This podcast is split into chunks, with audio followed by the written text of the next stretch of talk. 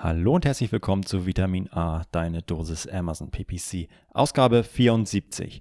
Und heute haben wir ihn endlich mal zu Gast.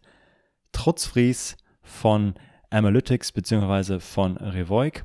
Und Trutz ist wirklich einer der ja, Koryphäen der deutschen Amazon-Branche ähm, und Szene. Und äh, wir haben über vielerlei Sachen gesprochen in dieser Folge, die ich euch äh, super wärmstens empfehlen möchte. Der ähm, ja, Hauptaspekt dieser Folge, das Hauptthema war tatsächlich der Amazon-Suchalgorithmus. Wir haben uns gefragt, hey, wie funktioniert der eigentlich grundsätzlich? Wie werden Produkte eigentlich in das Ranking, in das organische Ranking aufgenommen? Und äh, wie funktioniert das tatsächlich funktional? Das war super spannend. Darum geht es vor allem in dem, in dem ersten Teil. Im zweiten Teil bringt dann Trutz wirklich eine super spannende Analyse oder Ergebnisse mehrerer Experimente mit, die wir diskutieren und äh, ja, die Erkenntnisse daraus diskutieren. Es geht nämlich darum herauszufinden, welche ähm, Stellen des Produktlistings denn jetzt wirklich für, äh, für das Ranking und für das Listing auf Amazon relevant sind und welche wie stark das Listing beeinflussen. Und die Erkenntnisse daraus sind, die ersten davon kann ich euch schon mal nennen, Titel und Hidden Keywords sind super wichtig und auch die Bullet Points funktionieren. Aber wie, im, wie genau und worauf ihr vielleicht verzichten könnt oder besonders viel Wert legen solltet. Genau darum geht es in dieser Podcast-Folge. Ist ein bisschen länger geworden als sonst. Wir haben, glaube ich, über eine Stunde gesprochen. Aber da ist so viel drin und ich kann euch wirklich empfehlen, das Ganze von Anfang bis Ende durchzuhören. Und nehmt am besten noch einen Zettel und Stift mit, denn da steckt richtig was drin.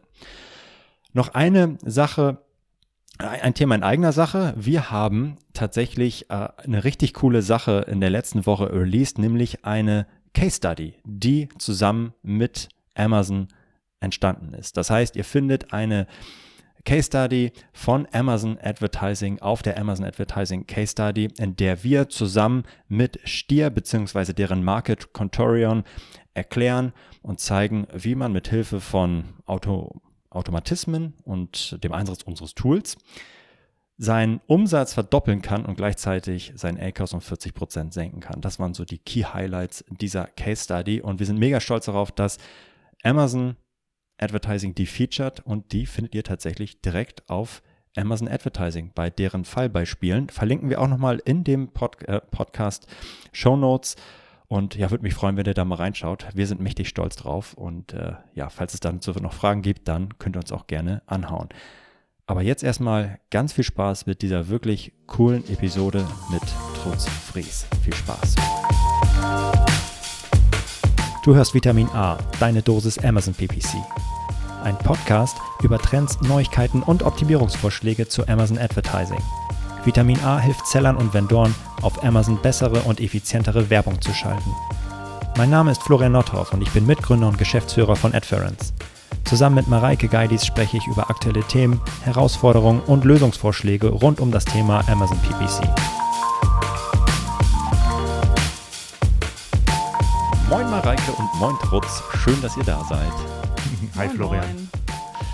Es ist äh, ja eine großartige Megafreude, trotz dass du heute hier bist, denn du bist ja eine Koryphäe des äh, deutschen äh, Amazon, äh, ja, der pff, Business hätte ich fast gesagt, äh, aber der, der Szene. Und äh, vollkommen, also richtig überfällig, dass wir heute dich hier zu Gast haben, wie ich finde. Und wir haben jede Menge Themen im Gepäck und äh, ja, sprechen über viele, äh, viele Dinge, über das Thema Brand Analytics, Amazon SEO, aktuelle Themen, ähm, die viele Seller beschäftigen dürften.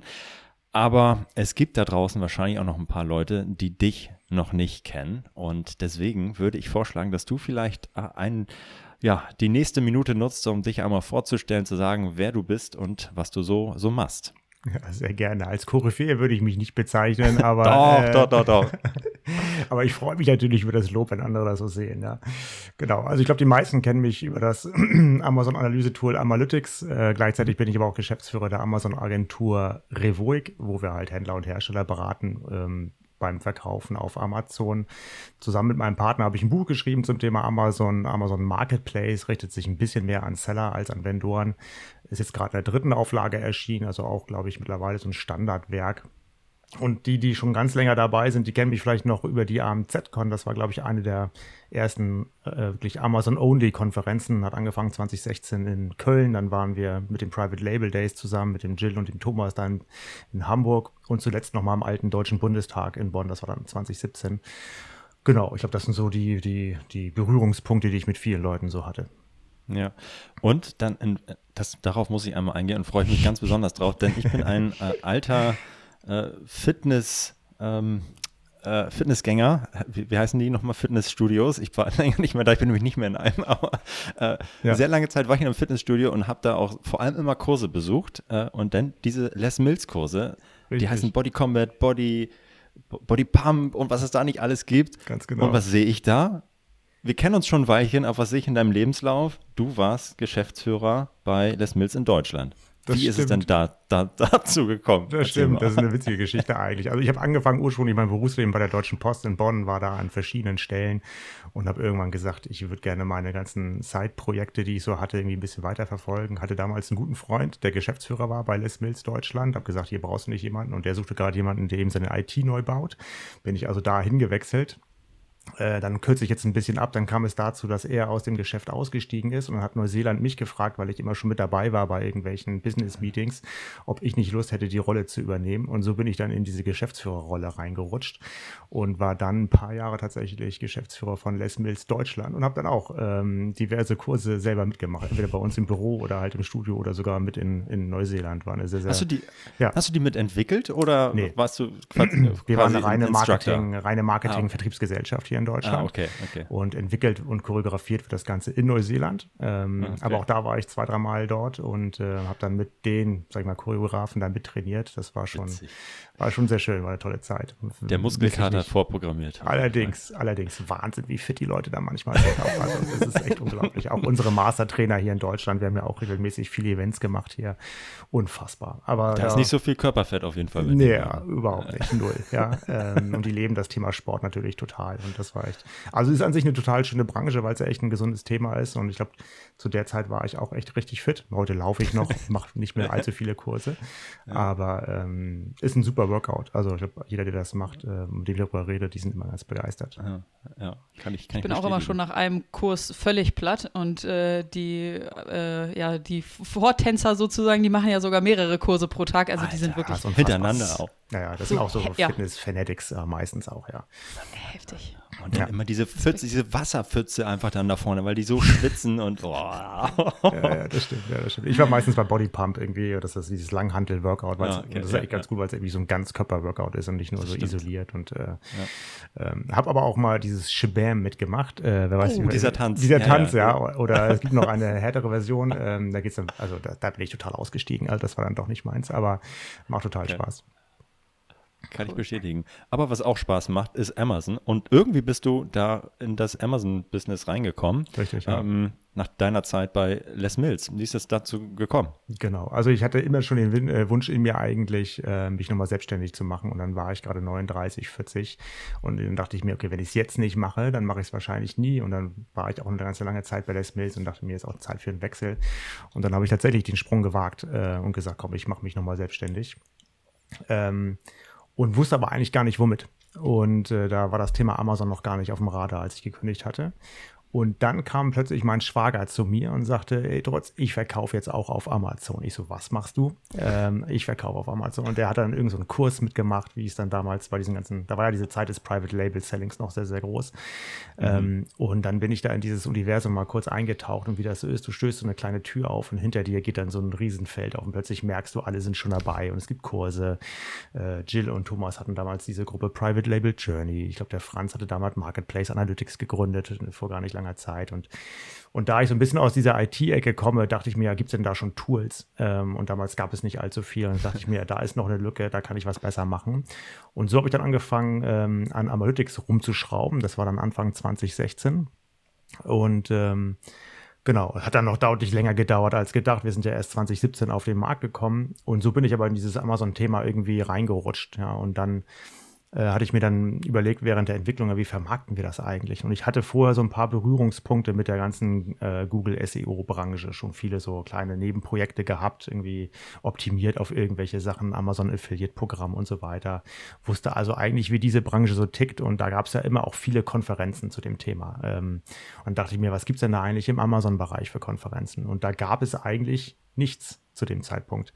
Ähm, und dann dachte ich mir erst, mh, ist das eine Lücke, will ich da rein, sollen wir da jetzt eine Konferenz machen? Erst dachte ich, nee, das ist zu aufwendig.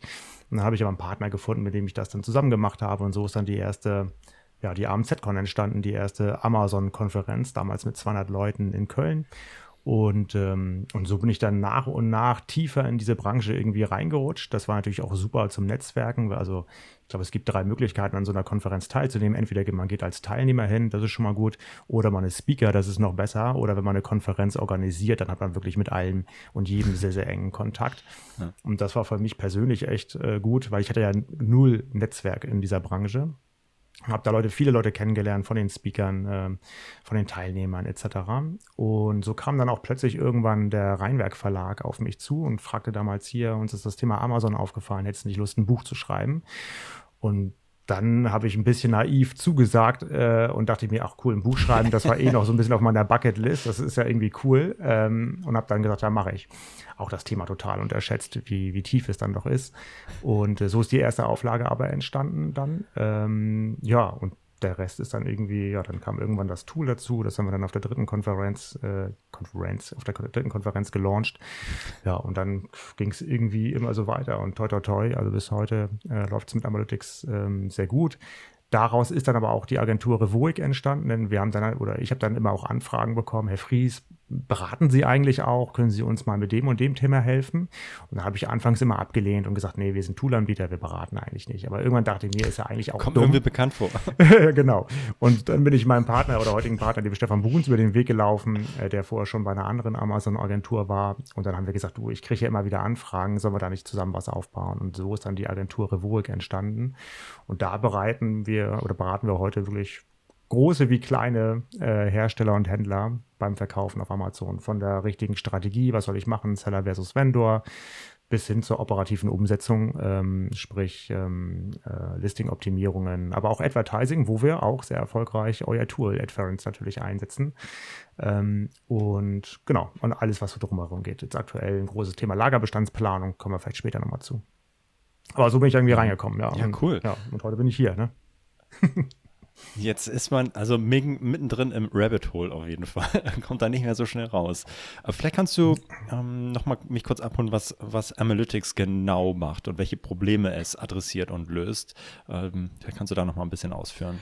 Gerne, ja. Also wir sind auch sehr breit gestartet eigentlich mit allen viel, viel, viel, vielen mhm. verschiedenen Bereichen. Ähm, und das sind wir eigentlich auch immer noch. Also wir versuchen eigentlich so ein bisschen das Schweizer Messer zu sein für den Amazon-Händler und Hersteller, der halt sonst mhm. recht schnell den Überblick verliert. Ähm, gerade bei größeren Produktportfolios. Und ich glaube, eins unserer Kernelemente ist halt so ein bisschen auch unsere Alert-Funktion. Das heißt, äh, wir überwachen unheimlich viele Metriken, äh, größtenteils auch auf Tagesbasis. Das heißt, gucken uns jedes Produkt jeden Tag einmal an und geben dann dem Händler oder Hersteller Hinweise, ob sich irgendwas verändert hat. Sei es im Content, bei den Bildern, neue Rezensionen zugekommen, ähm, äh, Umsatzverluste, neue Spitzenrezension, die negativ ist, was auch immer. Also alles, was man sich irgendwie vorstellen kann, äh, sei es, was wir über die API bekommen oder auf dem Listing sehen, ähm, das versuchen wir dem ähm, Händler und Hersteller in übersichtlicher Weise irgendwie darzustellen, sodass er sein Business eigentlich besser managen kann.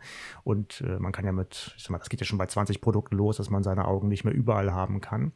Ähm, und so versuchen wir ihm eigentlich den Überblick so ein bisschen zurückgeben in den Bereichen Performance, Sichtbarkeit, haben auch ein kleines Advertising-Modul, aber ist kein Bit-Management oder ähnliches.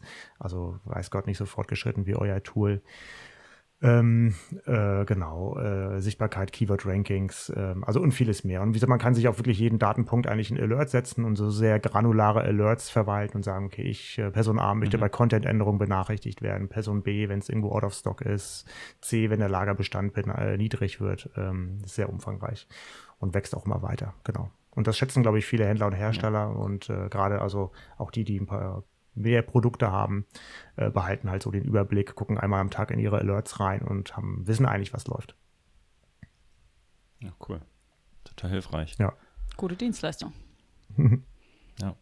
Das ist ähm, ehrlicherweise ja aber nicht, ich habe am Anfang gesagt, äh, absolut überfällig, dass wir dich ja hier mal als, als Gast haben. Es ist ja allerdings so das anderthalbte Mal, dass du, dass du mhm. hier bei uns bist, denn wir haben ähm, mit dir schon einmal die Ehre gehabt, am, ähm, auf dem Advertising-Stammtisch zu sprechen. Und äh, da ging es ja um das Thema Brand Analytics Daten und diese systematisch auszuwerten. Kurzer ja, Hintergrund nochmal, Brand mhm. Analytics, alle, die eine Brand äh, registriert haben bei Amazon, haben Zugang zu diesen Daten, wo ich auf ähm, ja, sehr viele Datenpunkte habe, was gesucht wird auf Amazon, welche Produkte sich angesehen werden und so weiter. Haben wir auch schon verschiedene Folgen hier ähm, im Podcast veröffentlicht. Aber du hast in diesem Stammtisch vorgestellt oder in diesem Vortrag vorgestellt, halbe, dreiviertel Stunde, wirklich sehr im Detail und hands-on, wie ich diese Daten ja auswerten kann und sich ja, mehr, mehr aneignen kann und nutzen kann. Und vielleicht kannst du ja da noch mal ein, ein bisschen was, was zu erzählen. Genau, also ich glaube, äh, und ich glaube, die Leidenschaft teilen wir ja so ein bisschen. Wir sind ja beide so ein bisschen Nerd. Das heißt, ähm, äh, hier und da lege ich dann auch mal selber Hand an und programmiere ein bisschen rum. Und äh, irgendwann habe ich auch mich mit dem Thema Jupyter Notebooks mal länger beschäftigt. Das ist ja eigentlich so ein bisschen wie Excel auf Steroiden, sage ich mal. Ja, also alles, wo Excel irgendwie an seine mhm. Grenzen kommt, kann man dann mit Jupyter Notebooks noch schön weitermachen und auch Millionen von Datensätzen echt in, in schneller Zeit ähm, ähm, analysieren. Und, äh, und irgendwann habe ich mir halt dann mal diesen Suchbegriffbericht aus Brand Analytics vorgenommen, weil da steckt ja eigentlich doch eine ganze Menge mehr an Informationen drin, als was man so über die Oberfläche, die jetzt Amazon bereitstellt, so sehen kann. Gerade wenn man den noch weiter anreichert mit zusätzlichen Daten. Du hast ja gesagt, man sieht da die Top, in der Regel so circa 500.000 Suchbegriffe. Diesen Bericht kann man sich für jede Woche runterladen. Also man hat auch historische Daten, sprich, da kann man schon mal eine Menge draus gewinnen. Und dann kann man die ja noch anreichern, ähm, denn man hat ja dort auch drin die Top 3 Produkte, die am häufigsten angeklickt werden. Und zu diesen ASINs kann man sich dann ja so Daten noch zuladen, wie welches Produkt ist denn das, wie ist also der Titel, welche Marke steht dahinter, etc. Und wenn man sich dann sozusagen diese historischen Daten alle, alle mal runterlädt, reinlädt, und dann äh, entsprechend so ein bisschen umformatiert, dann kann man da eigentlich ganz interessante Fragen auch an diesen an diesen Datensatz stellen. Ja, wie zum Beispiel, zu welchen Suchbegriffen taucht meine Marke eigentlich auf? Ja? Äh, aber welche anderen Marken sind zum Beispiel denn auch meine Mitbewerber? Also welche anderen Marken tauchen denn mit mir dort auf? Und dann wiederum kann man ja auch fragen, ja, und zu welchen Suchbegriffen tauchen denn die anderen Marken auf, die meine Mitbewerber sind, zu denen ich aber vielleicht nicht auftauche. Ja?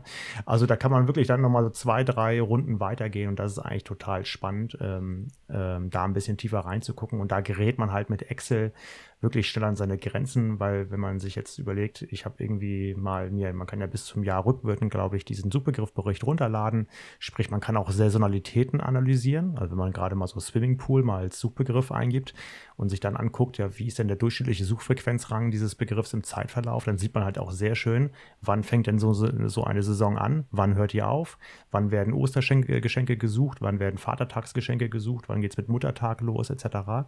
Und das kann man natürlich auch für seine eigene Optimierung nutzen und schauen, okay, wann muss ich mein Listing vielleicht entsprechend ein bisschen anpassen, um diesen Suchtrend dann auch mitzunehmen. Ja. Ähm, gibt ja auch bestimmte Produkte, die man auch für mehrere Anlässe nutzen kann. Kerzen zum Beispiel, ne? Kommunionskerze versus Gartenkerze versus Weihnachtskerze, solche Themen. Ach, gut, gut. Äh, auf jeden Fall sehr zu empfehlen, äh, sich diesen ja, Vortrag von Trutz nochmal ähm, anzuschauen. Wir verlinken das Ganze noch einmal entweder zu einem YouTube-Video, ähm, was sehr zu empfehlen ist, weil man dann die Präsentation dazu nochmal wunderbar se se ähm, anschauen kann, aber auch hier im Podcast möglich äh, reinzuhören. Äh, ich glaube, das haben wir als einmal in der Sommerpause released. Ich glaube, der Stammtisch Nummer 11 war das oder 10? Ich glaube 10. Ja, ja die, die 10, ja genau. genau. Heute, Morgen war, ich noch kurz, genau heute Morgen war ich noch kurz joggen, da kam mir noch eine andere Idee. Ähm, was man ja auch gut mal machen könnte, ist ne? zu schauen, äh, zu welchen Keywords ranken eigentlich meine Produkte oder die meines Wettbewerbers und welche Keywords davon habe ich eigentlich noch nicht in meinem Listing. Ja, man könnte ja auch einfach mal den Titel, die Bullet Points daneben ja. legen und einfach schauen, ist dieses Keyword irgendwo da äh, oder noch nicht oder wo ranke ich vielleicht noch irgendwie äh, suboptimal. Ähm, und dann einfach hat man ja dann sofort ein paar Keyword-Opportunitäten, die man dann direkt einbauen könnte. Also vielleicht ein Feature, was mal irgendwann in Analytics kommt, wer weiß. Ja. Ja.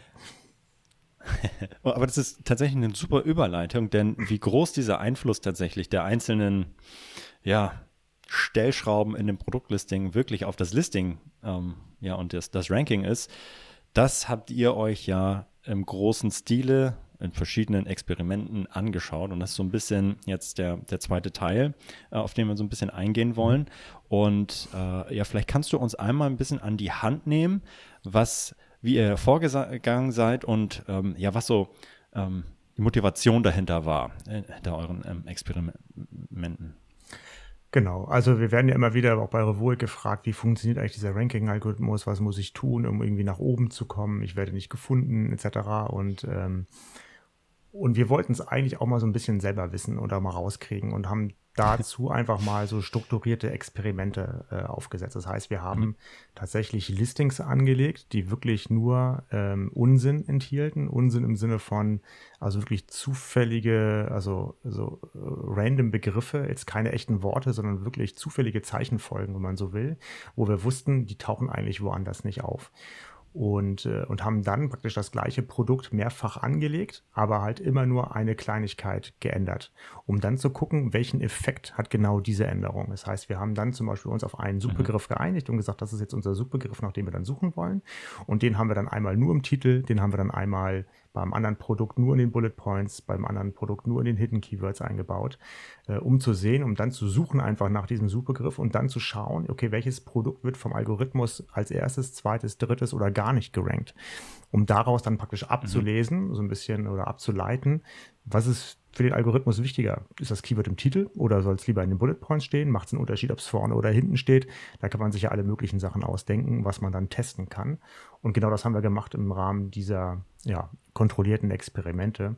Ähm, und da haben wir eine ganze Menge rumprobiert und getestet und daraus sind genau so ein paar Ergebnisse entstanden, über die wir jetzt mal kurz sprechen können. Ja, Darf ich noch eine, eine Zwischenfrage stellen? Es gibt tatsächlich nirgendwo eine Information von Amazon, wie der Algorithmus funktioniert und worauf er Wert legt, richtig? Genau, ja und nein. Also ähm, Amazon selber veröffentlicht schon einiges auch an Informationen. Die haben so einen eigenen Blog. Mhm. Äh, ich glaube, unter amazon.science findet man so eine ganze Menge, vornehmlich von Amazon-Mitarbeitern mhm. geschriebene Paper zum allen möglichen Themen, aber halt auch zum Thema Amazon-Suche. Mhm. Ähm, und da kann man so, da kriegt man so einen kleinen Einblick und da sagen die halt auch, was die Herausforderungen sind und wie sie das versuchen zu lösen. Okay. Ähm, und da kann man schon nicht nur zwischen den Zeilen, sondern auch ganz direkt eigentlich ablesen, an was für oder welche Vorgehen die zum Teil nutzen um, mhm. Ähm, sag ich mal, ja, die Suchergebnisse zu bestimmen. Jetzt muss ich ein bisschen aufpassen, manche Paper sind schon so ein bisschen älter, aber auch da habe ich mal intensiver reingeguckt mhm. und mir mal alles durchgelesen, was da so veröffentlicht wurde äh, im Bereich Amazon-Suche und da können wir auch ein bisschen drauf eingehen gleich. Oder können wir auch mal mit einsteigen, wie ja, eigentlich cool. grundsätzlich so eine Suche funktioniert. Ja. Ähm, wie gesagt, immer mit dem Hintergrund, dass die Sachen schon zum Teil vielleicht hier und da ein bisschen älter sind und ich glaube, Mhm. Da forschen wahrscheinlich tagtäglich hunderte von Data äh, Engineers und gucken, wie man da noch die ein paar Prozente mehr rauskitzeln kann. Das verändert sich natürlich mhm. im Zeitablauf, gerade jetzt auch mit diesem ganzen Thema Machine Learning, ähm, neuronale Netze, wer weiß, was die da alles äh, anwenden mittlerweile. Aber ich glaube, so ein paar mhm. grundlegende mhm. Sachen haben wahrscheinlich immer noch Bedeutung und ähm, genau, da können wir ja mal kurz durchgehen. Cool. Ja. Ähm dann, dann erzähl mal, wie Gerne, funktioniert ja. der Amazon-Algorithmus? also genau, ich weiß natürlich auch nicht ganz genau. Ne? Also das ist das, was ich jetzt wiedergebe, ist das, was man so in diesen Papern liest. Und wie gesagt, die sind schon hier und da ein bisschen älter. Aber ich glaube, so ein paar grundlegende Sachen haben sich nicht geändert. Und ich glaube, das ist sag ich mal so die, die erste Unterscheidung, die man treffen muss, ist so das Thema ähm, dass so eine Suche eigentlich in zwei Schritten funktioniert. Das heißt, äh, auf der einen Seite muss Amazon erstmal bestimmen, wenn so eine Suchanfrage reinkommt, welche Produkte sind eigentlich relevant. Ähm, und dann muss es diese Produkte mhm. noch irgendwie sortieren. Ja, weil wir haben ja ein Suchergebnis meistens mit irgendwie äh, den ersten, weiß nicht, 16 Ergebnissen oder 48. Das heißt, da ist ja irgendeine Reihenfolge drin. Das heißt, und dieser erste Schritt, welche Ergebnisse sind relevant, das nennt Amazon selber den Matching-Teil und dann kommt danach der Ranking-Teil. Das heißt, wie bringe ich diese Ergebnisse, die relevant sind, in die richtige Reihenfolge? Und beim Thema Matching sagt Amazon selber, da verfolgen sie verschiedene Ansätze. Und wenn wir jetzt gleich über das Keyword-Thema reden, wo bringe ich eigentlich welches Keyword mhm. unter, ist das nur einer von bestimmt mehreren Ansätzen, die die da fahren. Das heißt, äh, und das ist dieses, dieser Bereich Relevanz. Also das sagen sie auch selber. Ähm, also finden wir die Suchanfrage irgendwo im Listing wieder, ist eins von vielen Signalen, was sie nutzen, um herauszufinden, ob ein Produkt äh, relevant ist. Ne? Und das nennen sie selbst auch die Relevanzkriterien. Ähm, es gibt aber noch weitere, mhm. zum Beispiel auch verhaltensbasierte Kriterien. Also das heißt, Amazon könnte ja eigentlich hingehen und nur beobachten, was sucht derjenige, was klickt er an, was legt er in den Warenkorb und was wird nachher ausgecheckt ähm, oder auch gekauft. Das sind verhaltensbasierte Muster. Da geht es gar nicht so sehr um den Text, was steht im Listing, sondern man guckt einfach zu, er sucht nach Yogamatte, er klickt auf die ASIN 1, 2, 3, er legt die in den Warenkorb und kauft diese. Das ist ja ein sehr, sehr starkes Signal, ähm, wo Amazon dann, wenn es genug Daten hat, sehen kann, okay, 83 Prozent aller Leute, die danach gesucht haben, haben am Ende dieses Produkt gekauft. Ähm, besser geht es ja eigentlich fast gar nicht. Ne? Ähm, deswegen sagen sie auch selber, haben diese, diese behavioral, wie sie sagen, driven äh, Aspekte auch einen großen Einfluss, auch spätestens auf das Thema Ranking dann auch äh, letztlich. Und dann gucken sie aber auch mhm. so auf semantische Dinge. Das heißt, ähm, es muss ja nicht immer sein, dass der Suchbegriff eins zu eins im Listing auftaucht, sondern es können ja auch äh, semantisch ähnliche Begriffe sein. Jemand sucht nach Brieftasche, aber es gibt ein Listing mit dem Begriff Geldbörse. Ja? Das heißt, auch da ist Amazon, glaube ich, mittlerweile schlau genug, um zu erkennen, welche Suchbegriffe fallen in, die, in den ähnlichen Bereich. Und ähm, auch diese Ergebnisse werden dann mit angezeigt. Und das sind, glaube ich, so die drei großen Verfahren im Bereich Matching, also sprich, was ist relevant, was, äh, wie verhalten sich die User und was sind so semantische Ähnlichkeiten. So wurde es zumindest mal in einem dieser Artikel dann auch beschrieben. Und wenn es dann in den zweiten Schritt geht, ja, Florian? Ja, kurze, kurze äh, Frage dazu. Also, das ist ähm, ja total cool, einmal sich hm. erstmal zu ver, ja, vergegenwärtigen, okay, es geht erstmal nur darum, grundsätzlich relevante Sachen ähm, rauszu, rauszufiltern. Ne? Also mhm. Also da kommt eine Suchanfrage und alles, was irgendwie erstmal relevant ist, kommt in eine große Liste, die noch unsortiert ist. Ne? Ranking kommt gleich erst. Mhm. Und ich, ich kann mir halt vorstellen, dass da du willst ja als, als, als Amazon auch dahinter immer eine gewisse Dynamik haben und es ja nicht starr haben, weil du ja immer wieder auch auf neue Trends und neue Produkte und neue Suchanfragen reagieren musst. Mhm. Und ja, das, das fiel mir irgendwie gerade noch ein, so diese, diese Dynamik damit ähm, ab, abzubilden und da, was dahinter bei, bei Amazon tatsächlich triggern muss, um zu sagen, okay, gut, wir äh, die, die, ähm, vielleicht die Relevanz oder das, ja, was wir jetzt gerade rausfiltern, wird immer ähm, irrelevanter. Das heißt, wir müssen da irgendwie wieder was Neues beimischen und äh, ich, ich frage mich, wie tatsächlich da so die, die Dynamik zwischen ähm, ja, wir, wir lassen irgendwie 95 Prozent der, der angezeigten Produkte oder der relevanten Produkte gleich und mischen immer so ein bisschen was bei, um zu gucken, ob vielleicht nicht doch mal was, was Neues ähm, in Bezug auf Semantik, Relevanz oder Verhalten halt irgendwie reingespült werden muss, um halt auch was Neues zu lernen. Also, weil, weil sich ja das schon irgendwie über die Zeit ein bisschen verändert. Also finde ich, find ich, total spannend. Ja, so. absolut, Würde ja. ich gerne mal reingucken in den. Würde ich auch gerne mal, ja. Und das, sieht, aber, das sieht man ja aber auch, wenn man, neues, wenn man einen neuen Artikel anlegt, dann ist es ja auch so, dass der manchmal mhm. recht schnell auch indexiert wird. Also ich glaube, das sehen wir zumindest auch, und das haben wir auch in den Experimenten gesehen. Mhm. Sprich, die Ergebnisse, die wir gleich besprechen, die haben sich im Zeitablauf auch verändert. Und ich glaube, dass neue Artikel auch so wie bei der Google-Suche ähnlich auch, die haben so einen Newbie-Bonus. Ne? Das heißt, die werden dann vielleicht auch erstmal weiter mhm. oben angezeigt, sodass Amazon auch erstmal überhaupt ein paar Daten sammeln kann. Wenn ich die Anzeige, werden die auch angeklickt? Ist das relevant oder ähm, guckt sich das keiner an und dann verschwinden die auch immer wieder? Und wenn man in diesen ja. Papern auch guckt, ja. dann sieht man auch immer wieder, dass da so drin steht, ja, wir nehmen uns einen Textkorpus aus den letzten 90 Tagen oder wir gucken uns das Klicksverhalten der letzten zwei Wochen an. Also die haben immer, da sind häufig auch Zeitkomponenten mit drin, wo sie immer gucken, okay, was ist in den letzten zwei Wochen passiert, was haben die Leute gekauft, geklickt, angeschaut und das fließt wahrscheinlich immer in diesen Index ein, den sie ja irgendwie bilden müssen. Mhm. Ähm, und der wird wahrscheinlich sehr dynamisch immer, wahrscheinlich vielleicht sogar auf Tagesbasis neu berechnet. Denn ich sag mal, wer hat denn, es gibt ja wahrscheinlich niemanden, der mehr Daten hat über das Such-, Klick- und Kaufverhalten äh, als Amazon. Also die müssen ja wahrscheinlich nur mal so zehn Sekunden kurz die, ich wüsste jetzt nicht wer, ne? ja, den Filter da aufhalten und dann haben die ja schon wieder ein paar Millionen Suchanfragen drin mit entsprechend. Also es ist ja Wahnsinn, was die an Daten haben. Ja. ja. ja. Exakt. Ja, ganz kurze nochmal äh, weitere Frage. Das Thema äh, Newbie-Bonus heißt ja eigentlich auch, also ähm, das, das sehen wir tatsächlich auch oder ähm, dass, dass es tatsächlich diesen, diesen Bonus gibt, aber es wäre ja auch nochmal zu, zu sagen, hey, gerade wenn es losgeht mit dem Produkt, bevor ihr richtig das Ding scharf schaltet, ähm, macht es so gut wie möglich äh, ready, ja? Also damit ihr halt maximal gut von diesem Bonus profitieren könnt. Absolut, ja, das würden Oder wir auch immer empfehlen. auch mit, ja. Genau, dass wir sagen, ähm, nutzt diese neue, diese, diese Phase am Anfang, also nicht einfach schon mal hochladen, da liegt das Produkt da irgendwie zwei Wochen rum, äh, wurde noch nicht so richtig gepflegt, dann werden die ersten Bilder ergänzt. Ich glaube, dann verpasst man so diesen Start. Also wenn man, sag ich mal, schon Ja. mal, ich glaube, es macht total Sinn, also mal alles recht, wenn man das Produkt startet, schon alles fertig zu haben, gute Bilder, gute Texte, entsprechende Kampagnen im Hintergrund, um auch möglichst schnell Traffic drauf zu bringen, um dann auch die ersten, genau diese Verhaltenssignale indirekt zu generieren, dass die Leute es sehen, dass die Leute es kaufen und auschecken. Ähm, und ich glaube, dass man dann dafür sorgt, dass diese User-Signale halt kommen, dass der Algorithmus merkt, ach, guck mal hier, jetzt habe ich dieses Produkt ein paar Mal angezeigt, es wurde direkt gekauft. Ähm, vielleicht sollte ich das mal öfter oben in meinen Suchergebnissen ausspielen. Hat sich ja scheinbar im Vergleich zu anderen Produkten irgendwie gelohnt. Total, macht total Sinn, ja. Cool. Dann äh, lass uns mal über das Ranking sprechen. Wir waren jetzt über das ähm, Matching eingestiegen. Also das heißt, es gibt jetzt diese Liste an relevanten Produkten, aber wie geht es jetzt weiter? Am Ende steht ja irgendwas oben und irgendwas unten. Ja, ganz genau. Also ich glaube, und da schweigt sich Amazon auch so ein bisschen aus. Da sagen sie selber, wir nutzen da irgendwelche Maschinenlern-Algorithmen und versuchen halt die Kundenzufriedenheit, aber auch unsere eigenen Business-Metriken. Das darf man ja auch nicht vergessen. Also Amazon will ja auch Geld verdienen. Das heißt, sie gucken am Ende natürlich. Äh, und da haben natürlich aber auch Amazon und der Kunde vielleicht das gleiche Interesse. Ne? Ich glaube, beide wollen ja irgendwie indirekt Umsatz machen. Ja? Das heißt, der eine will das kaufen, was er sucht, und äh, Amazon möchte das verkaufen, was der Kunde sucht. Also insofern ist es nicht ganz uneigennützig. ähm, aber ähm, da nutzen sie ja dann irgendwelche Funktionen und, und, gucken halt einfach, okay, was haben andere gekauft, ähm, was wurde ausgecheckt, das zeige ich wahrscheinlich weiter oben an. Ähm, und da sagen sie auch selber, da gucken wir sehr stark auf Kundenverhalten, Klicks in den Warenkorb gelegt äh, und am Ende auch tatsächlich gekauft. Ja.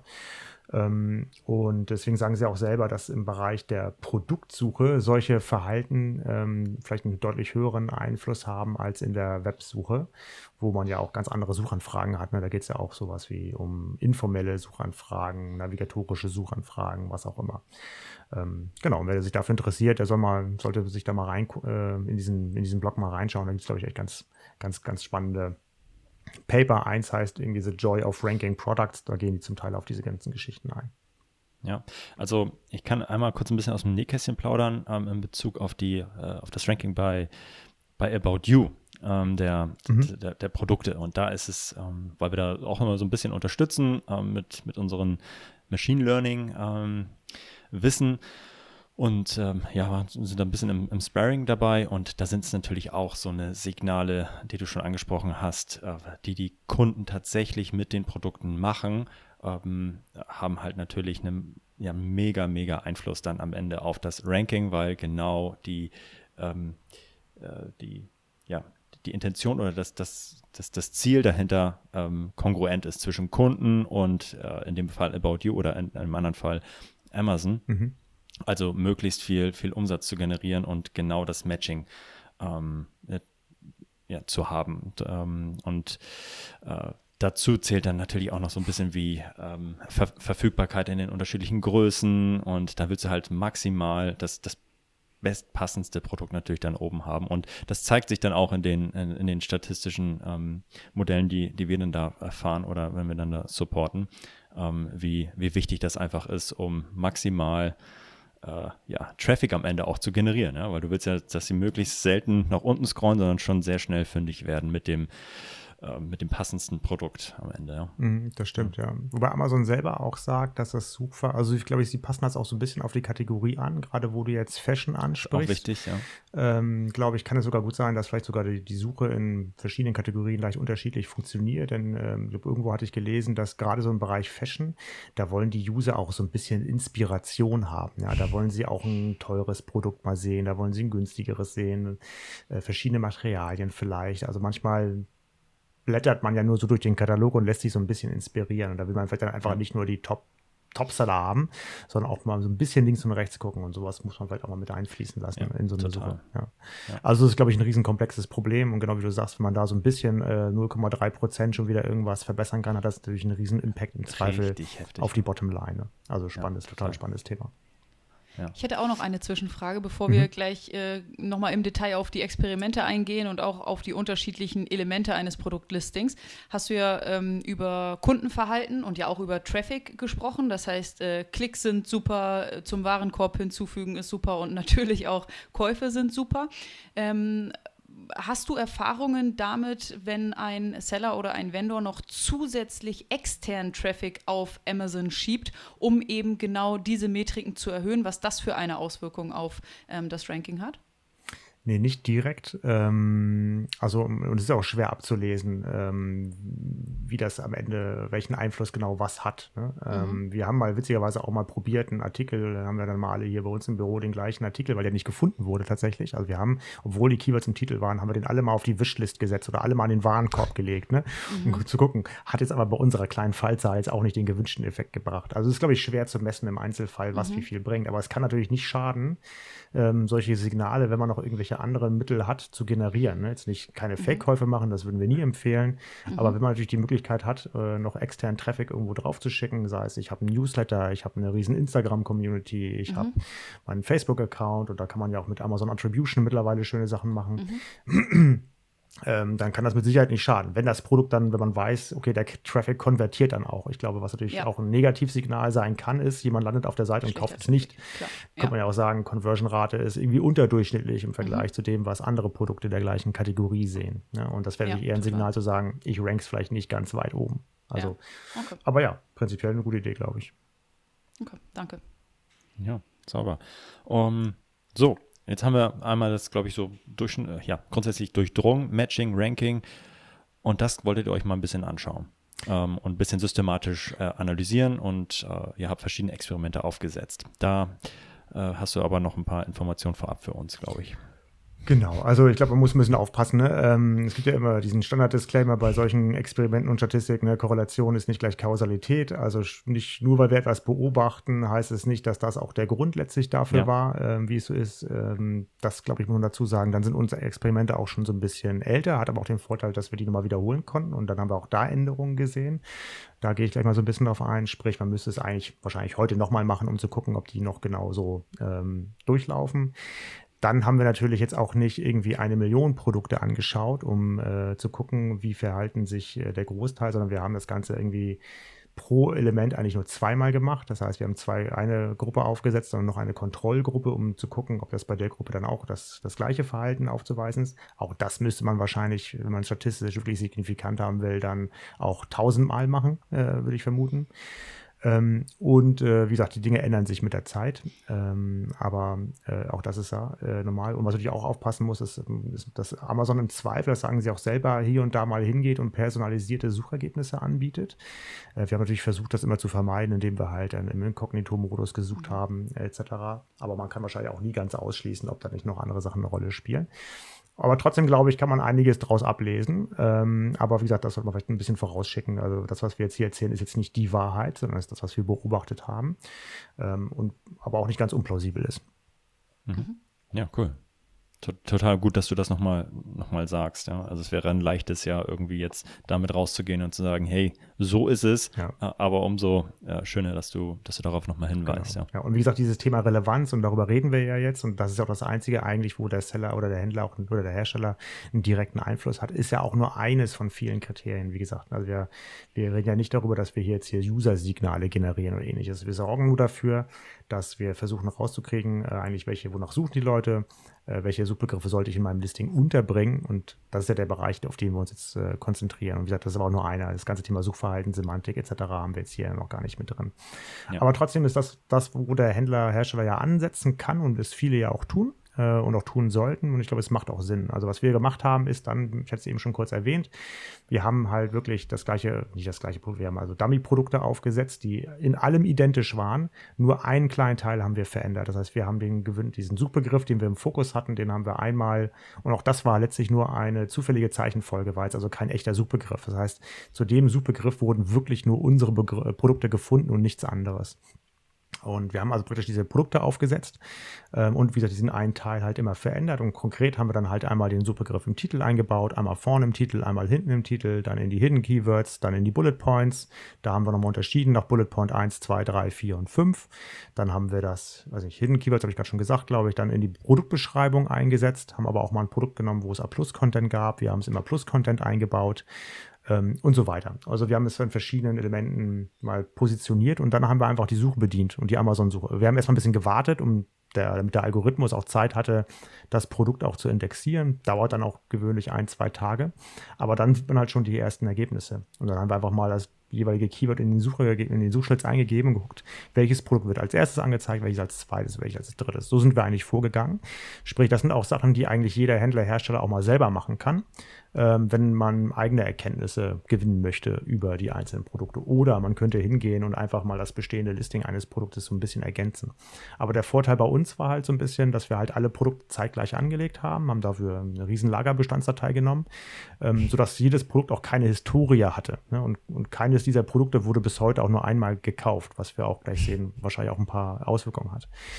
Aber was wir dann beobachtet haben, und jetzt kommen wir so ein bisschen zu dem spannenden Teil. Wir haben also praktisch nach dem Keyword gesucht und geschaut, okay, welche Produkte werden oben angezeigt. Und was wir gesehen haben, ist, dass der Titel und die Hidden Keywords eigentlich den größten Effekt haben. Aber interessanterweise war es so, dass äh, wenn ich zum Beispiel nach dem Keyword gesucht habe, habe ich vielleicht das Produkt gesehen, wo das Keyword im Titel war und dann an zweiter Stelle da, wo das Keyword in den Hidden Keywords oder in diesen allgemeinen Schlüsselworten drin stand. Mein Kollege, der dann im gleichen Raum saß, am anderen Rechner, hat das auch eingegeben. Bei dem war es genau andersrum. Da war das Produkt mit den Hidden Keywords auf Platz 1 und das mit dem Titel auf Platz 2. Ähm, und das hat immer ein bisschen gewechselt, je nachdem, wer gesucht hat. Also da gab es keine so eine richtige, äh, keinen richtigen, ja, kein richtiges Verständnis. Aber was immer klar war, ist, dass diese beiden Elemente, die waren immer auf 1 und 2 und dann kamen erst die Produkte, mhm. wo das Keyword in den Bullet Points war.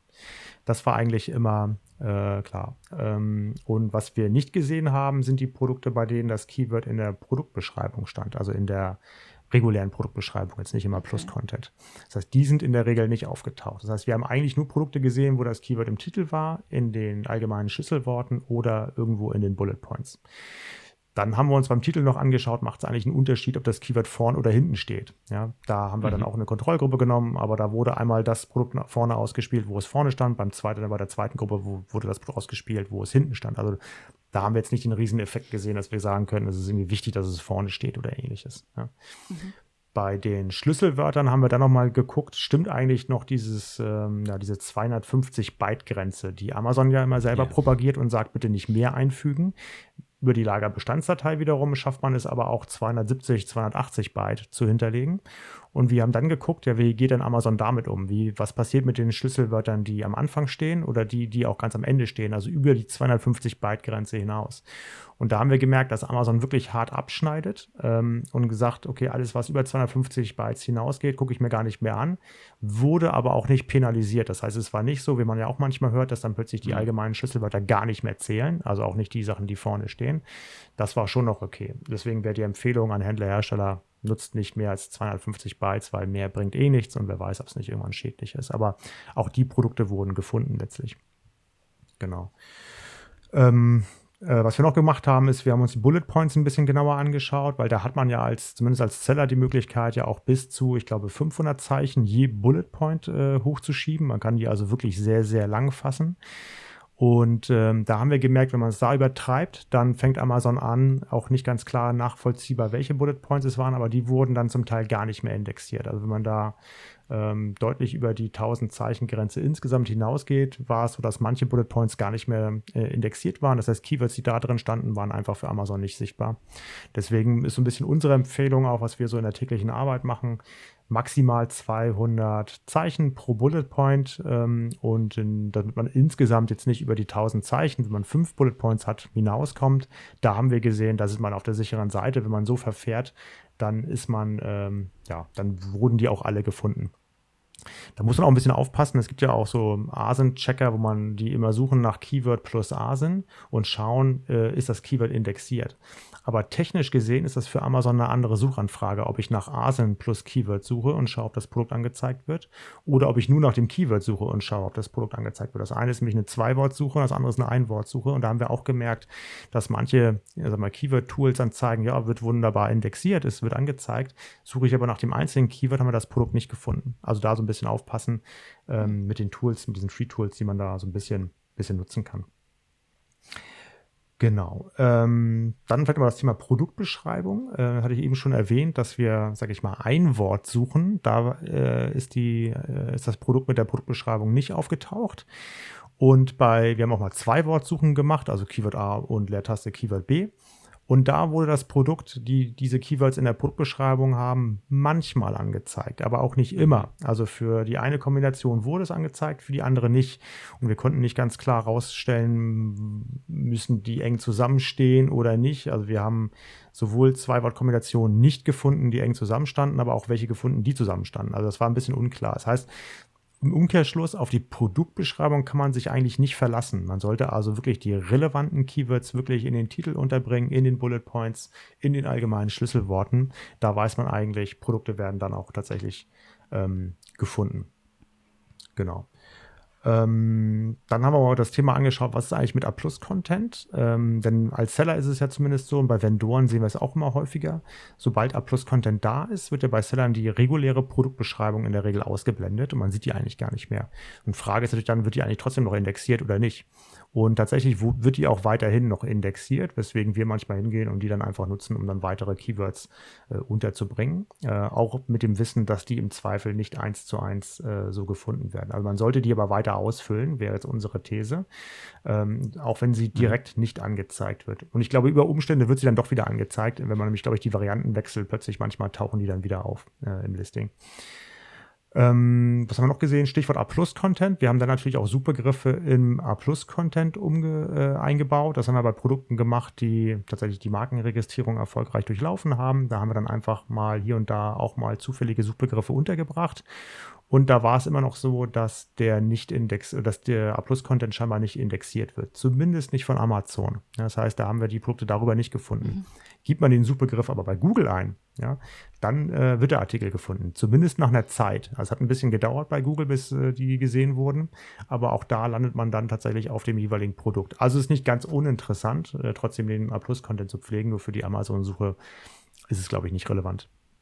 Ähm, auch das müssen wir mal überwachen, glaube ich, weil, also ich glaube, wenn ich Amazon wäre und äh, immer mehr diesen A-Plus-Content pushe, dann würde ich wahrscheinlich auch irgendwann mal auf die Idee kommen, vielleicht sollten wir da auch mal die Texte indexieren oder mit in den Index aufnehmen, gerade wenn ich die mhm. Produktbeschreibung irgendwann nicht mal. Das ist sicherlich ein Punkt, wo man vielleicht mal so ein bisschen dranbleiben sollte, um zu gucken, ob das weiterhin so stimmt. Was wir im Plus-Content auch gemacht haben, ist, da gibt es ja diese Alt-Tags bei den Bildern. Das heißt, man kann Bildschlagworte hinter einem Bild hinterlegen. Da haben wir auch da mal äh, zufällige Zeichenfolgen hinterlegt. Auch die wurden aber von der Amazon-Suche nicht indexiert, aber sowohl, aber trotzdem von der Google-Suche und auch von der Google-Bildersuche. Also wenn man danach sucht, dann hat man tatsächlich die Produktbilder gefunden aus dem A-Plus-Content. Und wer weiß, vielleicht findet, verirrt sich der ein oder andere dann mal über die Google-Bildersuche ja. dann tatsächlich mal mit aufs Listing. Total. Spannend. Genau, ich glaube, das haben wir gesehen. Dann war es auch ganz interessant, dass wir manchmal auch einzelne Produkte nicht gefunden haben, wo wir dann uns gewundert haben, warum tauchen die denn jetzt nicht auf. Ähm, und dann haben wir gesehen, dass es Amazon ja scheinbar auch unterscheidet zwischen einem, ich nenne es mal globalen Index, also sprich, was wird mir angezeigt, wenn ich oben jetzt im Suchschild keine Kategorie vorauswähle. Ähm, und da taucht manche Produkte plötzlich nicht aus. Wir haben so ein paar Parent-Child-Beziehungen angelegt und manche Childs wurden irgendwie nicht angezeigt. Habe ich aber dann den Kategoriewähler oben ausgewählt auf die Kategorie, in der das Produkt hinterlegt war, dann wurde das Produkt mhm. angezeigt. Ja. Und das sagt Amazon auch selber. Sie haben natürlich die Herausforderung, dass sie irgendwie schätzen müssen, ähm, um welche Kategorie geht es denn hier bei der Suchanfrage? Und sie nehmen sich dann einfach die Suche, also ähm, da sind wir wieder beim Thema Relevanz oder beim Thema hier meine große Liste erstmal erstellen. Und da sagen sie selber, wir nehmen dann alle Produkte aus allen Kategorien und dann schieben wir diese einzelnen Suchergebnisse zusammen nach einer Wahrscheinlichkeit, nach der die gekauft werden. Und da fallen natürlich dann automatisch mhm. vielleicht ein paar Produkte hinten runter aus Kategorien, die Amazon vielleicht für nicht allzu relevant hält, an für einen bestimmten Suchbegriff. Umso wichtiger ist es, glaube ich, dann halt auch für Händler, Hersteller, dass sie ihre Produkte in die richtigen Kategorien einsortieren und nicht irgendwie auf irgendwelche, ja, äh, vielleicht anderen Kategorien, nur um irgendwie vielleicht so ein Bestseller-Batch irgendwie zu generieren. Auch das hat sicherlich eine, eine hohe, Relevant, äh, hohe Relevanz. Und Genau. Ähm, was wir dann auch gemacht haben, ist, wir haben diese Experimente dann nach ein paar Wochen nochmal wiederholt, um zu schauen, was ändert sich denn im Zeitablauf? Und was wir dann gesehen haben ist, und dazu muss man natürlich wissen, diese Produkte wurden kein einziges Mal gekauft und wahrscheinlich auch nie gesucht und gefunden und nie angeklickt, außer von uns selber. Ja. Ähm, und ähm, und dann haben sich die Suchergebnisse auch tatsächlich verändert. Also wurden am Anfang noch Produkte gefunden, bei denen die Keywords in den Bullet Points standen, ähm, wurden die nach einer, einiger Zeit nicht mehr gefunden. Da tauchten dann tatsächlich nur noch die Produkte auf, die das Keyword in dem Titel hatten oder in den Hidden Keywords oder in den allgemeinen Schlüsselworten. Ja? Mhm. Das heißt, das ist scheinbar, oder die beiden Felder sind scheinbar eine sichere Bank, auch bei Produkten, die jetzt nicht mehr so relevant sind. Aber da hat man genau das gesehen, was du eben meintest, Florian.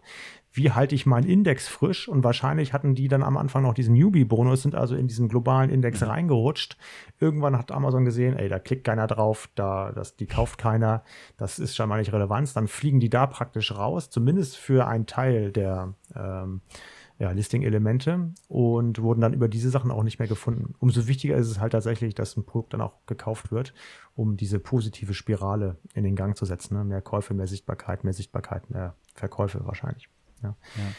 Ähm, also auch, glaube ich, ganz interessant. Und wer weiß, wie es, wenn man wie es wäre, wenn man es heute nochmal machen würde. Ich glaube, irgendwann hat Amazon auch ist auch irgendwann hingegangen, hat die Produkte auch einzeln gesperrt, weil sie gemerkt haben, das, was da drin steht, macht nicht so richtig viel Sinn. Ne? Und die Bilder sind auch nicht so toll. Ja. Okay. Naja, aber irgendwann hatte ich auch mal den Fall, das war auch ganz witzig, da hatte ich durch Zufall mal ein Emoji in der Zwischenablage. Ich weiß nicht warum. Und dann ist plötzlich, ich habe ja immer mit Copy-Paste gesucht und geguckt. Und plötzlich hatte ich ein Emoji in der Zwischenablage und habe das Emoji eingegeben und habe ich danach gesucht und plötzlich wurden mir Suchergebnisse angezeigt. Und dachte ich, das ist ja witzig. Ne? Und dann habe ich irgendwie alle 3300 Emojis durchprobiert. Nee, also viele waren es nicht.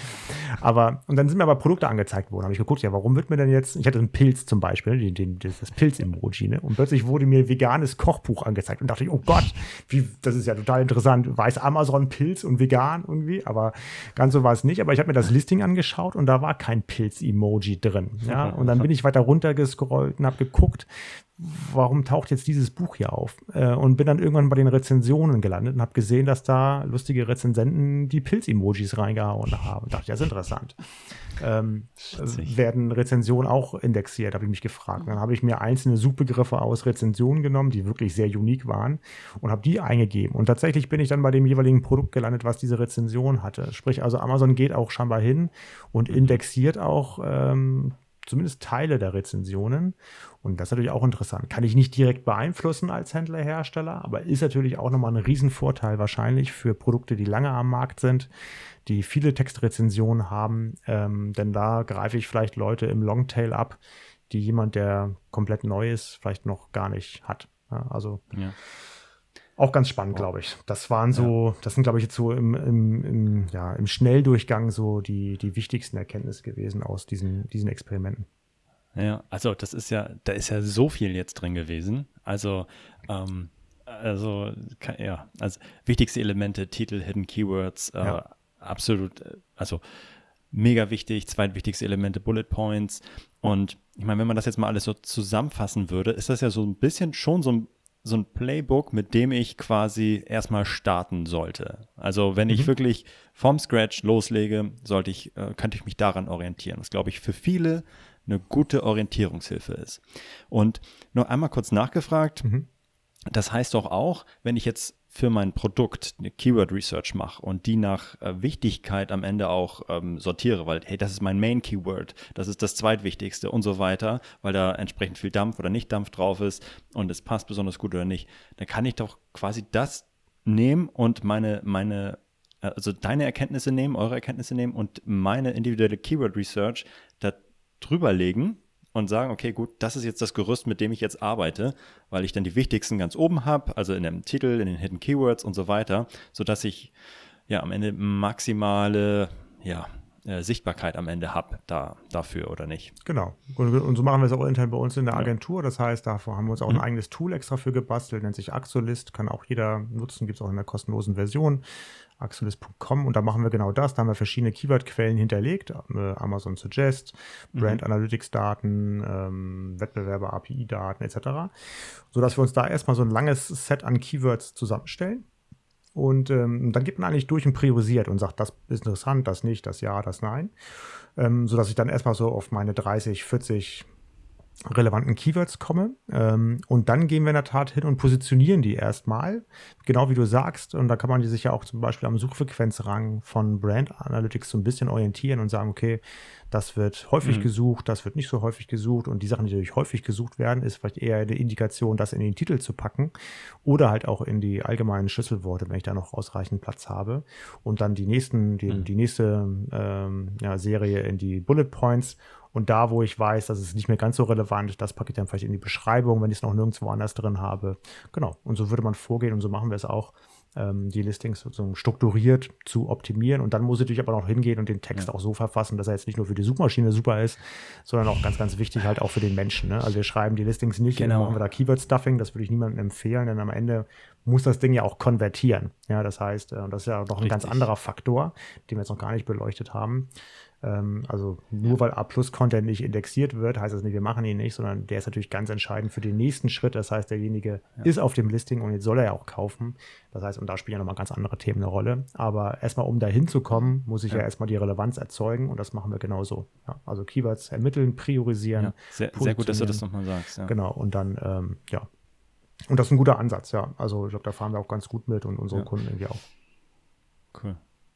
Ja, das ist, glaube ich, genau ganz wichtig, dass du es nochmal so äh, herausgestellt hast. Das mhm. eine ist wirklich das technische, formale, so mag Amazon die, die, das Listing, damit wir angezeigt werden. Aber am Ende ist es ja der erste Aufschlag und am Ende müssen die Kunden ja diese Produkte kaufen, mhm. drauf bleiben und wenn sie alle wegbouncen, dann hast du dein, ja, dann hattest du deinen Schuss und das war es dann irgendwie. Am Ende muss es natürlich auch dem Nutzer gefallen, der das Ding anklickt und kauft. Ja, und das ähm, haben wir jetzt hier noch gar nicht ähm, ähm, im, im, Detail beleuchtet. Deswegen, äh, wie du sagst, trotz kein Keyword-Stuffing und nicht nur für die, ähm, für die Suchmaschine das, das Ganze aufbereiten, sondern am Ende auch immer vom, vom Kunden denken. Weil wenn der nicht kauft, dann bringt es euch am Ende Exakt, auch nichts. Ja, genau. Das machen wir halt auch im Rahmen der Optimierung, ja. dass wir überlegen, was ist der USP des Produktes, was müssen wir nach vorne stellen, was ja. finden die Kunden wichtig. Wir gucken auch in die Rezension rein, was loben die Kunden, was mögen sie aber auch nicht, was schätzen sie beim Wettbewerb, was mögen sie da nicht. Also man kann da auch mit sehr viel Verkaufspsychologie auch dann rangehen und dann entsprechend das umzuschreiben. Aber trotzdem auch gucken, dass die Keywords drin sind und das stellt halt auch unser Tool dann sicher, dass da leuchten dann die Keywords dann auch grün auf, sodass wir sehen und sie verschwinden dann auch links aus der Liste, sodass wir sicher gehen können, okay, wir haben alle Keywords, die wir wichtig fanden, untergebracht. Wir sehen, wo die stehen und trotzdem ist der Text auch noch gut. Und, ähm, und das klingt ja auch eigentlich gar nicht so super kompliziert. Ne? Ähm, ich glaube, für viele Händler, Hersteller sehen wir aber, ist halt die Herausforderung, die haben nicht nur ein Produkt, die haben nicht zehn, die haben nicht hundert, die haben im Zweifel tausende Produkte. Und dann wird es natürlich mhm. schwer, sage ich mal, so ein Portfolio strukturiert durchzuoptimieren. Ähm, und selbst wenn man das geschafft hat und dann kommen auch wieder Tools wie zum Beispiel Analytics dann zustande, dann muss ich auch überwachen, dass das so bleibt. Ja, das heißt, wir sehen, man lädt was hoch, es wird vielleicht auch übernommen, wenn man Glück hat oder auch nicht. Das heißt, man muss nochmal nachfragen. Aber wenn es dann übernommen wurde, muss man sicherstellen, dass es so bleibt. Ja, und äh, da sehen wir halt häufig, dann hängen sich Seller dran und schaffen es dann trotz, auch wenn sie keine Markenrechte haben, das Listing irgendwie zu ändern und plötzlich sind die Bullets weg. Und ja, also das ist, glaube ich, so ein ewig währender ähm, ja, Kreislauf. Gut für uns Toolanbieter, würde ich mal sagen, ähm, ähm, dass es da so ein bisschen intransparent ist hier und da. Aber für die Händler und Hersteller mhm. natürlich eine echte, eine echte Herausforderung. Ja, total. Ja. Genau. Wow. Richtig, richtig, äh, richtig geil und richtig spannend. Ähm, und äh, ja, wie, wie gesagt, glaube ich, ein richtig gutes Gerüst oder Checkliste, um, um sicher zu gehen, dass man die richtigen Keywords an den richtigen äh, Stellen, Stellen hat. Genau. Und äh, ja, ein schönes, schönes Thema, was man sich, glaube ich, immer mal wieder ähm, zu Gemüte führen, führen kann. Lass uns noch mal ein bisschen ähm, das, das nächste Thema anschauen, nämlich das, das ist ja so ein bisschen ein Evergreen nicht gewesen. Also das Thema richtiges Listing ist, glaube ich, was, was äh, gestern, heute und morgen ähm, äh, relevant ist. Aber lass uns noch mal ein bisschen gucken, was jetzt aktuell ähm, Händler und Hersteller umtreibt und was, mhm. was du in der Arbeit ähm, bei Analytics, aber auch ähm, mit der Agentur was, was da an euch herangetragen wird. Und ähm, ja, passiert generell ja richtig viel. Also wir haben äh, mega viel zu tun im Bereich Amazon Advertising, aber mhm. ähm, du kommst aus der, aus der anderen Richtung. Was sind so aktuell da die, die größten Baustellen, die größten Neuerungen? Was sind die größten Bauchschmerzen äh, der Händler oder Hersteller, ähm, die an dich, an euch herangetragen werden? Genau. Also ist, glaube ich, ganz unterschiedlich. Das, was wir jetzt gerade so aktuell beobachten für viele Seller, ich glaube, die betrifft es und für viele Seller, die jetzt auch FBA machen äh, und sich darauf eigentlich in der mhm. Vergangenheit auch immer stark verlassen haben, dass da immer genug Platz war und äh, eigentlich keine Einschränkungen waren, die kämpfen jetzt aktuell mit diesem Lagerbestandsmaximum, äh, Maxima. Sprich, Amazon berechnet jetzt diesen Lagerbestandsindex äh, und je nachdem, wie schnell man seine Produkte durchverkauft, wie komplett das eigene Angebot ist ähm, und noch viele andere Metriken entsprechend berechnet Amazon diesen LBI und teilt dann dem jeweiligen Händler Händler eine, ja, entweder eine Volumenbegrenzung mit oder halt auch eine Stückzahlbegrenzung. Und gerade diese Stückzahlbegrenzung, die stellt gerade einige Händler vor Herausforderungen, konnten die bislang immer noch unbegrenzt einsenden und immer ordentlich äh, das Lager voll machen, haben jetzt vielleicht nur noch 5, 6, 7.000 Einheiten, die sie hinschicken äh, können und stehen jetzt plötzlich entweder vor dem Problem, sie haben aber noch 8.000 da, das heißt, sie können gerade gar nichts einschicken, das ist ein Problem. Und andere Produkte laufen natürlich jetzt out of stock, andere ja. Produkte sind viel zu viel am Lager. Das heißt, die müssen jetzt erstmal ihr Lager bereinigen, Sachen zurückholen, Platz schaffen etc. Mhm. Und wenn sie dann Platz haben und Sachen wieder hinschicken können, dann müssen sie überlegen, ja, was schicke ich denn jetzt hin? Äh, und das ist auch gar nicht so trivial. Ähm, und wo wir da einigen Händlern Hilfestellungen leisten, auch zum Teil auf Tagesbasis, wo wir jetzt jeden Tag reingucken, okay, wir haben wieder 500 Platz, was schicken wir als nächstes hin? Da muss man halt gucken, welche Artikel haben welche Reichweite. Wir ermitteln also Verkaufsgeschwindigkeiten auf SKU-Ebene, ähm, gucken, ähm, wie lange halten, hält jeder Artikel noch. Und wenn ich dann priorisieren muss, weil ich kann nicht alles hinschicken, dann gehen wir halt einen Schritt weiter und schauen auf Deckungsbeitragsebene, okay, welches Stück oder welcher Artikel bietet mir auf Tagesbasis den größten Umsatz oder den größten Deckungsbeitrag.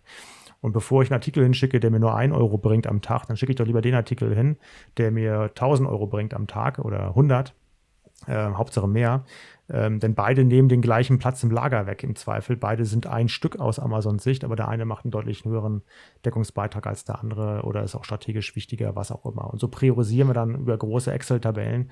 Aktuell jeden Tag gucken wir, was wurde eingebucht bei Amazon, was ist wieder mhm. frei geworden, wie viel kann ich hinschicken äh, und wo soll ich wieder. Und dann erstellen wir sogar tatsächlich die Anlieferpläne und sagen dem Kunden, bitte schick jetzt von dem Artikel 200 dahin, 300 dahin und das Sehr Ganze. Cool ist ja noch doppelt komplex jetzt durch UK. Das muss man also nicht nur für EU machen, sondern auch für UK. Und da gelten wieder andere. Also das ist für viele Händler, glaube ich, echt ein Pain. Und ähm, da haben wir auf der, ich glaube, auf revolt.com auch einen guten Artikel geschrieben, wie man da letztlich vorgehen kann.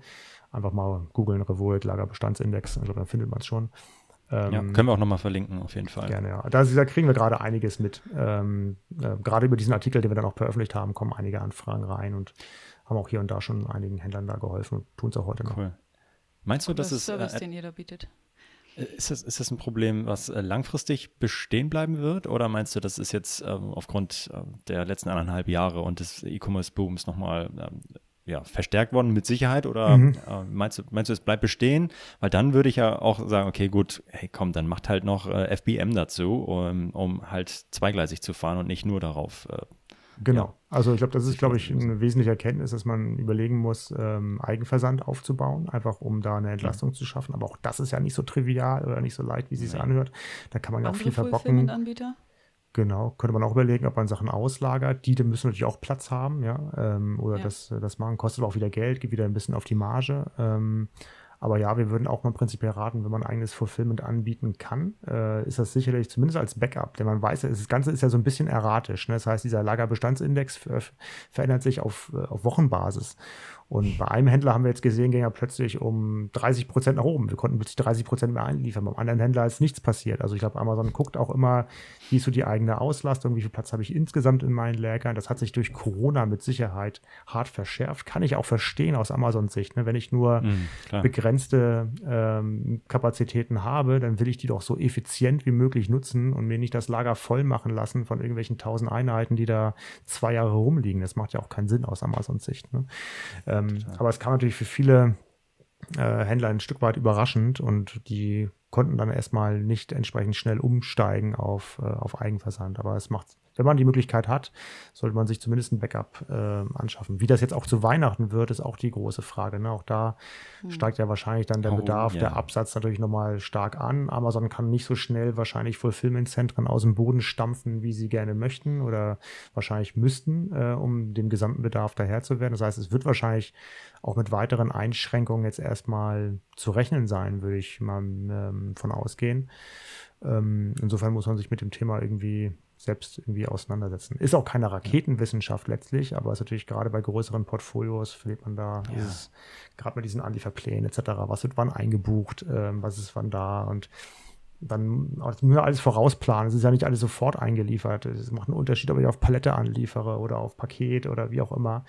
In UK sehen wir manchmal Anlieferzeiten von zwei Wochen. Also das dauert natürlich dann ewig, bis die Sachen dann auch wirklich verfügbar sind. Alles ein bisschen vorausschauen, planen. Das macht es alles nicht einfacher. Ja. Wow. Okay, auf jeden Fall keine einfachen Zeiten für, für Händler und für Hersteller. Das kann man, glaube ich, schon sagen. Ja, es gibt, Aber klar, ich ich meine, der Corona-Boom hat natürlich einiges beschleunigt, aber natürlich auch ein paar Herausforderungen mitgebracht, das stimmt, ja. Ja, ja, ja, ja, ja auf jeden Fall. Ähm, cool, mit Blick auf die Zeit äh, haben wir jetzt schon die über 60 Minuten hier auf der, auf der Uhr. Ähm, oha. ich weiß, dass Mareike ganz gerne immer noch eine Frage stellt.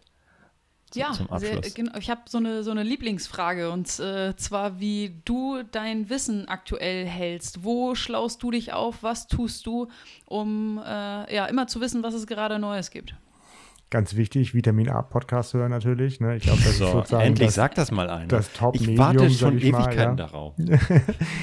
ähm, ja, gute Frage. Ähm, also wir kriegen natürlich viel mit. A, über Analytics, das ist natürlich das eine. Ja. Und B, äh, über Revoic, über unsere Kundenaccounts.